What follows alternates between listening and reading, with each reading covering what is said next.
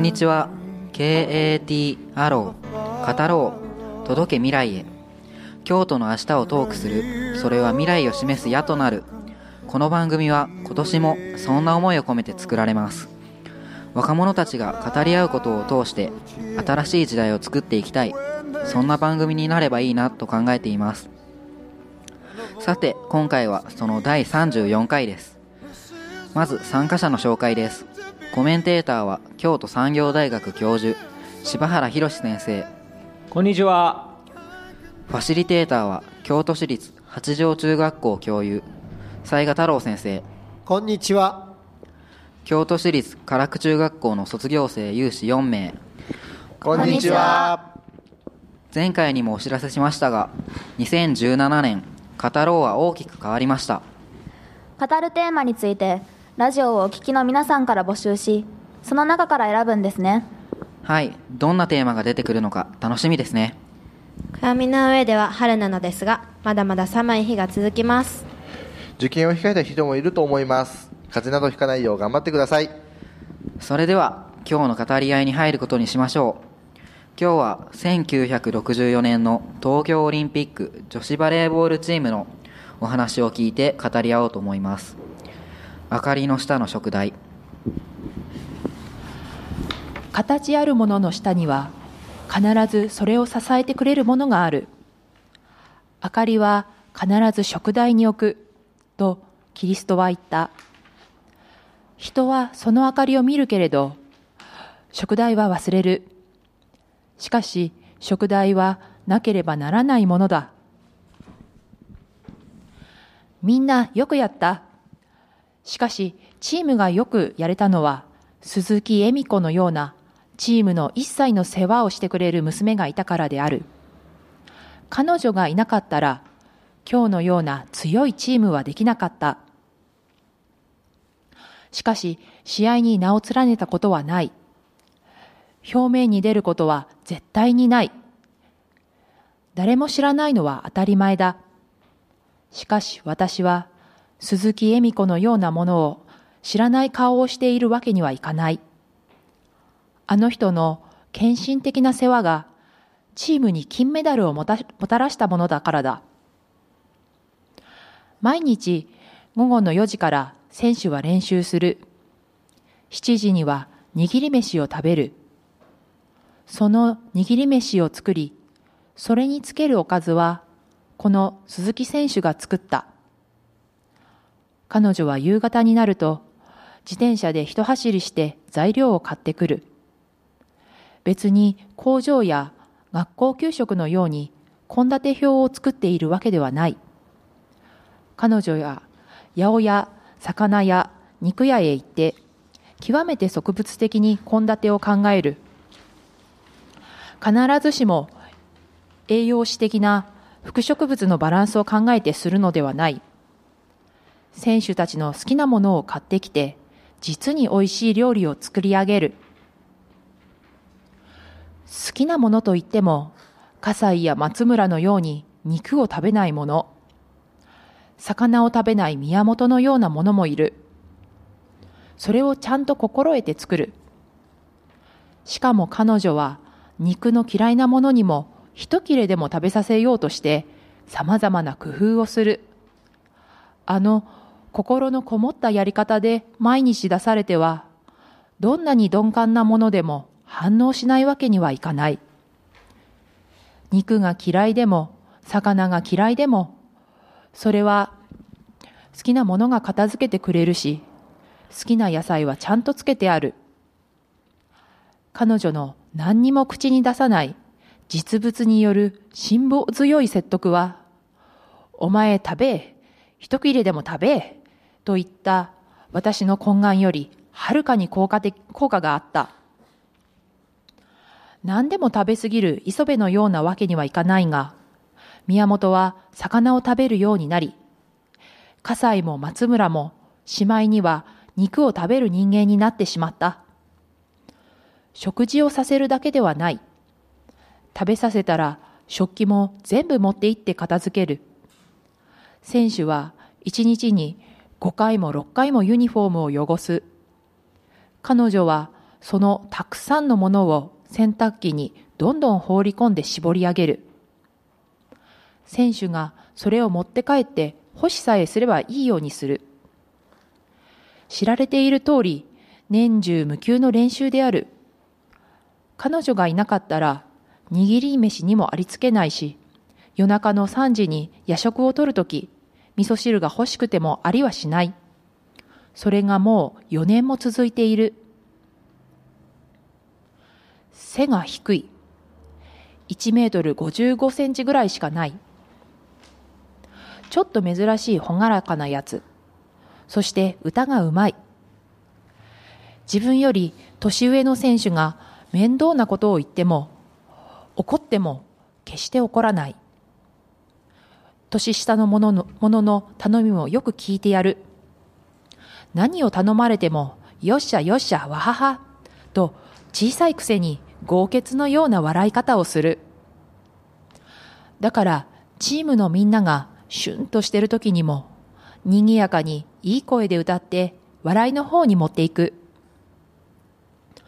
旅に出ると小学生を引率した先生のようなものだ。会計を一切する。列車に乗り込む前にはおやつの心配をし、ホームでは選手が読む新聞や週刊誌をひとまとめに買う。葛西がトスをするのに劣らない鮮やかさが鮮やかさがだが、それを笑いを忘れずにやってのける。彼女だって最初から好んでマネマネージャー選手になったわけではない。バレーボールが大変好きだった。しかし、選手としては小さかった。私は彼女に、お前気の毒やけど、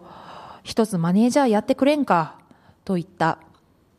すると彼女は泣いて訴えた。私はプレーをしようとして思って入ってきた。マネージャーなんかするのは、それは嫌や、帰る。私はその時、頭を下げて頼んだ。お前がそういうのは無理もないが、マネージャーがいないとやっていけない。あの仕事は本当に縁の下の力持ちで、人の嫌がることもしなきゃならんし、世間に一つも知られない。しかし、マネージャー次第でチームも強くなるし、弱くもなる。マネージャーなしではチームは成り立たんのだ。お前、嫌だろうが、チームを強くするのはお前の肩にかかっているんだから、影の力になってくれ。彼女は泣きながら、長い間じっと座っていた。そして言った。私はチームを強くするために陰で働きます。それからの彼女は一言もこぼしたこともないし、辛いとか大変だとか言うしとかいう顔をしたこともない。ただ、ひたすらに選手たちのプレーがうまくいくように、いくようにと心を砕いている。毎日15人ものおやつを作り始めたのも彼女の考えからだ。各選手の体力を食べ物の方から考えてやっている。洗濯機に洗濯物を投げ込み、干しさえすればいいようにしているのも、少しでも選手に睡眠時間を多くしてやりたいと願ってのことだ。10月23日を前にして、磯部と谷田の足の故障を一番心配したのが鈴木恵美子なら、その23日に磯部と谷田のが歯を食いしばってジャンプをし、相手コートにボールを叩き込む姿に、我を忘れて狂気したのも鈴木恵美子だ。旅先の宿では、鈴木恵美子はいつも葛西と同室。そして、宮本も谷田も半田も、恵美ちゃん、恵美ちゃん、と頼り切っていた。しかし、あの鈴木恵美子が4年前に、私はバレエをしてしに来たのだ。マネージャーをしに来たのではない。と泣いて訴えたことなどみんなつゆほども知らない。ああいう人だと思っている。大役を果たした今、彼女は言う。チームが勝つこと、ただそのことが喜びであり、それに全てを集中した。選手の怪我、気持ちの上での苦しみを和らげ、気分をほぐすことに全力を挙げた。しかし、やることが楽しかったから、苦労とは思わなかった。彼女の手は選手たちの手よりも荒れている。私は面と向かってありがとうとも言っていない。あんなに献身したことには本当に頭が下がる。だが、さらに頭が下がるのは、一旦影の力になろうと承諾した限り、その苦中を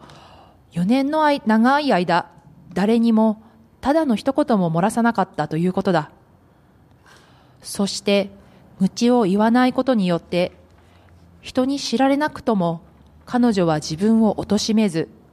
自分も意識しない誇り高い一人の女性として、自らを育て上げたのである。鈴木恵美子はここに存在している。KAT アロー語ろう届け未来へこの番組は若者たちが語り合うことを通し新しい時代を開くことを目指してラジオミックス京都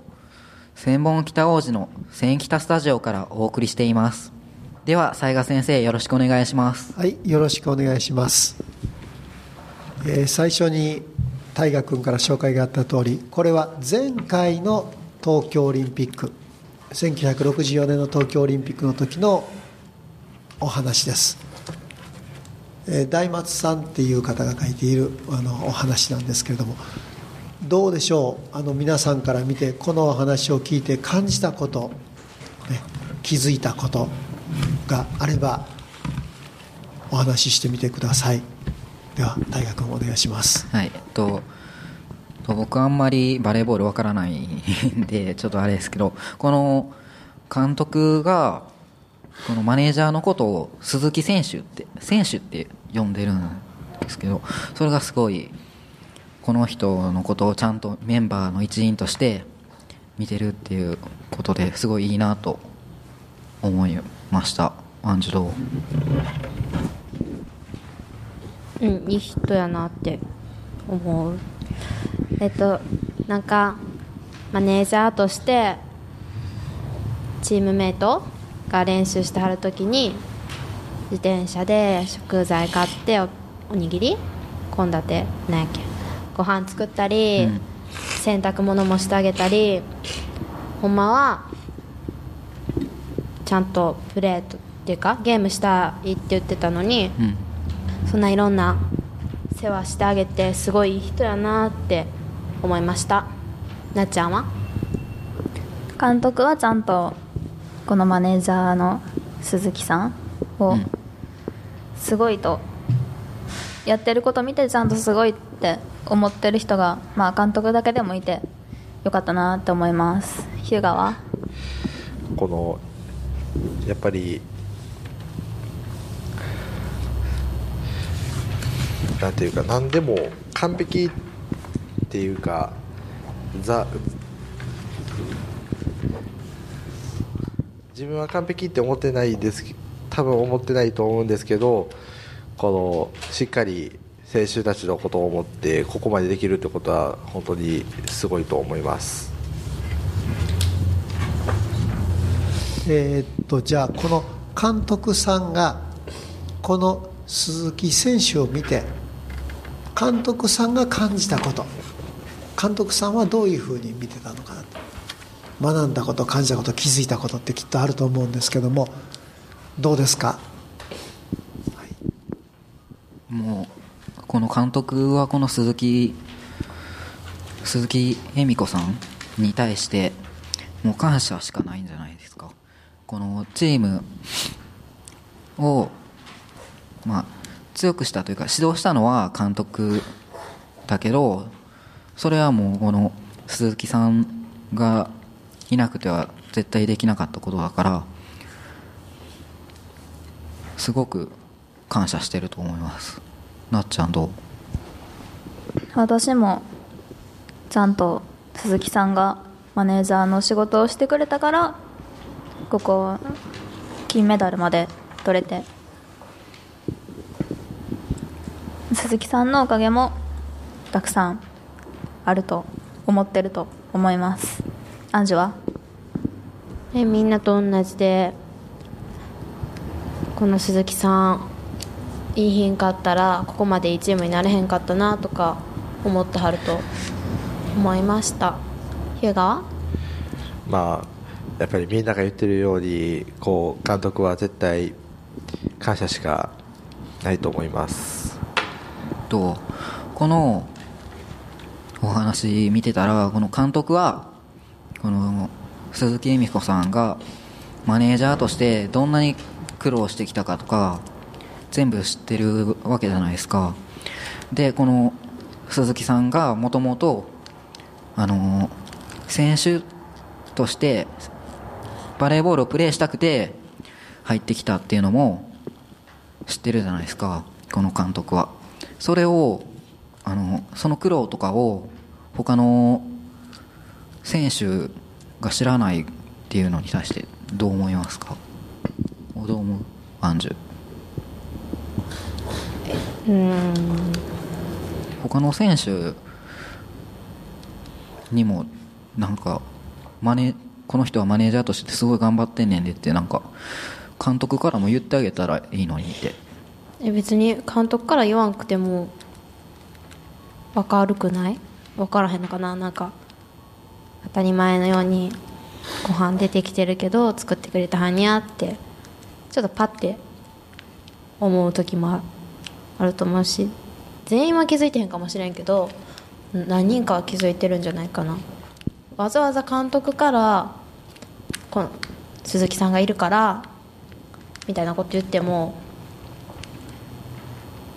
そんなにああそうやなぐらいにしか思わへんしなんか自分から気づいてほしいみたいな監督の考えで自分は言わんけどなんかいつも鈴木さんがやってくれたはんねんでっていうのを自分で気づいてほしいみたいな感じで言ったらへんじゃないかな。自分で気づくっていうよりも何よりも大体自分らだってわざわざ親にご飯作ってくれてとか仕事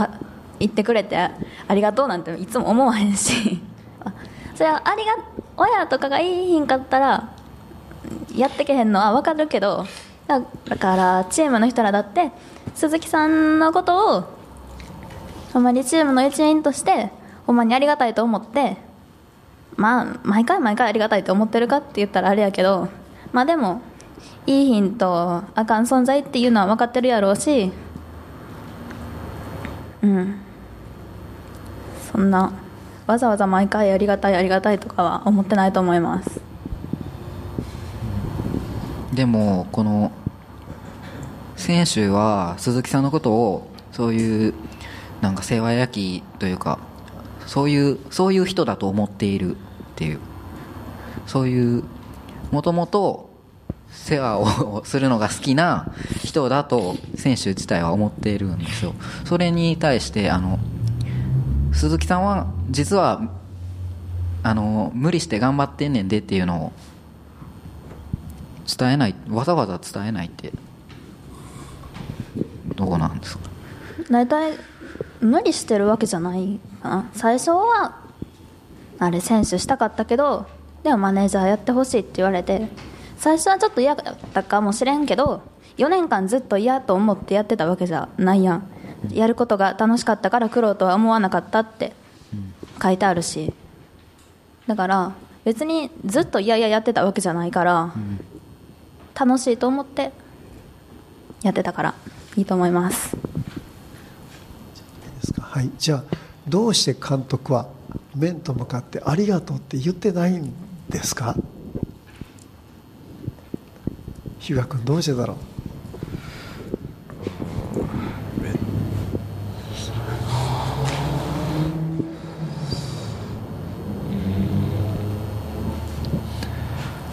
なんかなんていうのかな。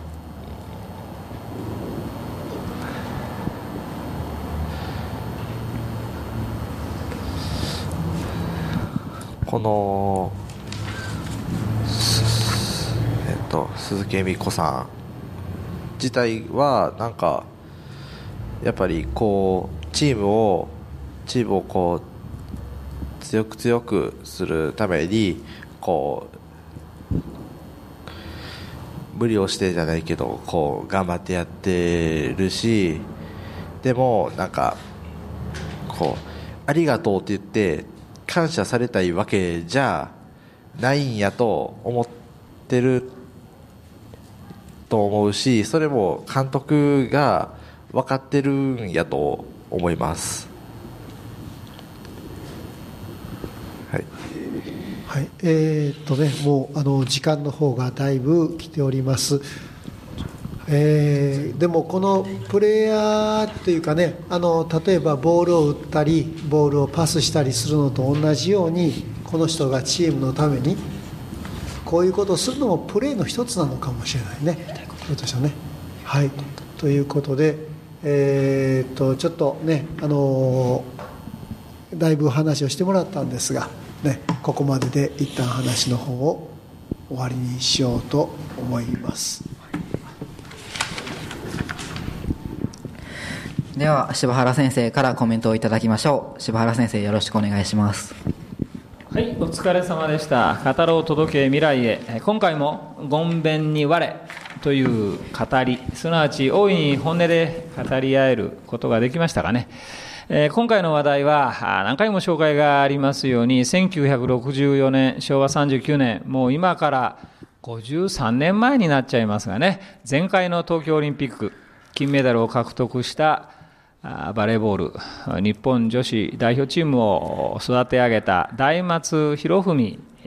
さんのいわゆる手記の中に描かれている実話なんですね、え鈴木恵美子さんというマネージャー。その献身的にチームを支え続け金メダルへと導いてくれた、まあ、その姿から君たちは何かを感じ何かを考えそのことを語り合ってくれたと思います。考えてみると私たちは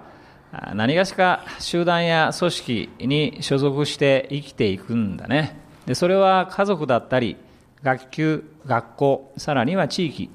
あるいは職場だったりする、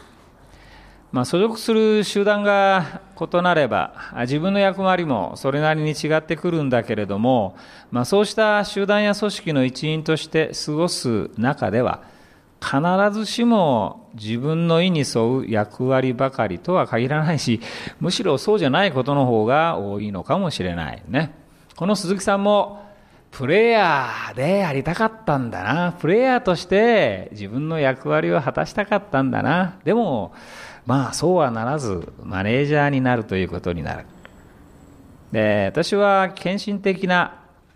役割を果たしてくれたというふうに言ったんだけれども、それは単に自己犠牲ということになるんだろうかつまり自分はこのチームのために一生懸命役割を果たすんだね。でもその結果として自分には何ももたらされるということはなかったんだろうか。これはこの語り合いの中で気づいてくれてたね。彼女はそれを良しとしてやってたじゃないってね。涙が笑顔に変わっていったんだね、集団の中で、えー自己の役割、まあ、責任を持ってそれを果たすっていうことで集団の目的が達成されたりね集団みんなの喜びになったりする。そのことは確かに大事なことなんだろうけれどももう一つの面があって忘れてはならないのは集団の中のあるいは組織の中の一員として自分が自分なりの役割を果たすこと。それは集団一人一人全員のためだけではなくてむしろ自分自身のことにも大きく働いてくるということなんだね。このまさに鈴木さんはそのことをしっかりと意識をしてみんなの喜びは自分の喜びになった。そして自分の喜びはそのことをみんなも喜んでくれたということだというふうに思うね、えーこの東洋の魔女と言われたまさにすごいプレイヤーたちだったんだけどもあの金メダルっていうのは実際上はまあプレイヤーに授けられたものでしょう。でも実際はこの鈴木さんにも贈られた金メダルだということに考えられるね。そう考えてみると豊かな人生というのはある意味そのような金メダルを多く授かっているということになるのかもしれない。だったら意識してそんな金メダルをたくさん心にかけていこうと、ね、そんな思いを持つこともいいのかもしれませんね。コメントは以上です。ありがとうございました。皆さんいかがでしたでしょうか？この番組についてのご意見、ご感想、さらに語り合いたいテーマについてのリクエストを FM870 ラジオミックス京都ファックス番号は075-432-5806 075-432-5806 e メールは fm870 アットマークラジオミックスドット京都 fm870 アットマークラジオミックスドット京都までぜひぜひお送りください。お待ちしています。本日の司会はタイガでした。それではまた次回お会いしましょう。さようなら。